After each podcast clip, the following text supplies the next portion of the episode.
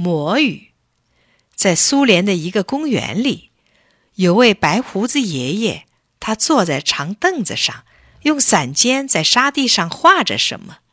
这时候，有个叫巴夫利克的男孩走过来说：“你坐过去一点。”说着，一屁股坐到凳子头上去。老爷爷往一边挪了挪，他看到这小孩涨红了脸，就问：“你怎么了？”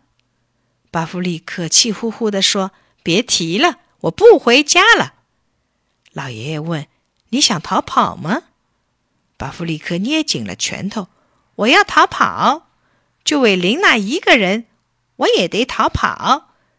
刚才我差一点没揍他一顿，他有那么多的颜料，可一块也不肯给我。”老爷爷说：“为这么点小事儿逃跑。”也太不值得了。还有，我拿了根胡萝卜吃，奶奶就把我从厨房赶了出来。巴夫利克委屈的都快哭出来了。老爷爷说：“这是什么大不了的？有人骂你，可也有人疼你呀。”巴夫利克嚷起来：“谁也不疼我！哥哥去划船，我求他说：‘你带我去吧，我不会掉队的。’”巴夫利克用拳头敲一下长凳子，突然不说话了。老爷爷又问：“怎么，哥哥没带你去吗？为什么你样样都要问？”老爷爷摸着白胡子说：“我想帮帮你的忙，我有一句魔语。”巴夫里克张大了眼睛：“我教给你这句魔语，你要牢牢记住。说的时候。”声音小一点，跟谁说话就望着谁的眼睛，记住了吗？声音小一点，看着人家的眼睛。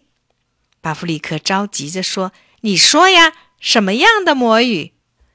老爷爷弯下身子，他那柔软的胡须贴到巴夫利克的耳朵上，小声的对他说了几句话，又大声的说。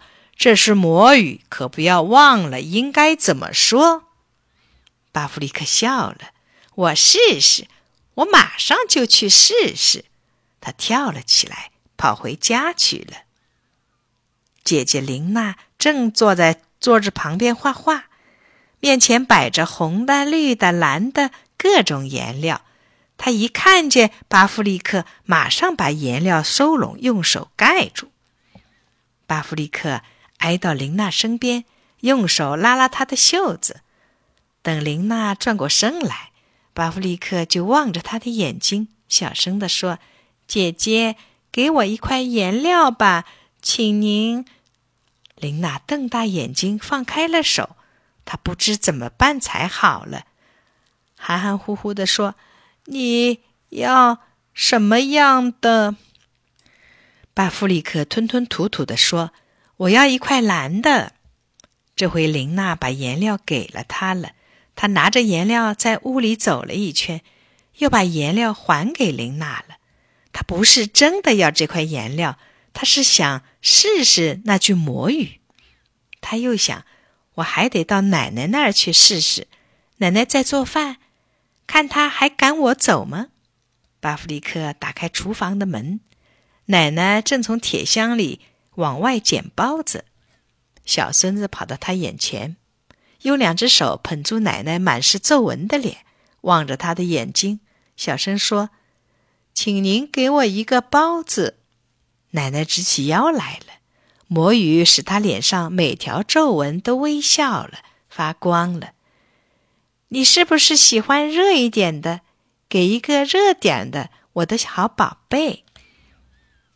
奶奶说着，挑了个最好的、烤得红红的包子。巴弗里克乐得跳了起来，吻了吻奶奶。他想起教他魔语的老爷爷，忍不住叫了起来：“神通广大的人，神通广大的人！”吃午饭的时候，巴弗里克坐在桌旁，安安静静的听哥哥说话。当哥哥说要去划船的时候，巴弗利克把手放在哥哥的肩上，看着他的眼睛，小声地说：“请您带我去吧。”大家听了都不说话了。哥哥扬了扬眉毛，露出了笑容。姐姐说：“带他去吧，你怕什么呢？”奶奶笑着对哥哥说：“为什么你不带他去？当然是应该带他去的。”请您，巴弗里克又重复了一句。哥哥大声笑起来，拍拍巴弗里克的肩膀，又摸了摸他的头发，说：“好吧，我们一起去吧。”好灵验的魔语呀！巴弗里克从桌旁跳了下来，赶快跑到街上去。可是小公园里，老爷爷已经不见了，长凳上一个人也没有，只有在沙地上留着那老爷爷用散尖画的、谁也看不懂的图画。小朋友，你知道这句魔语是怎么说的吗？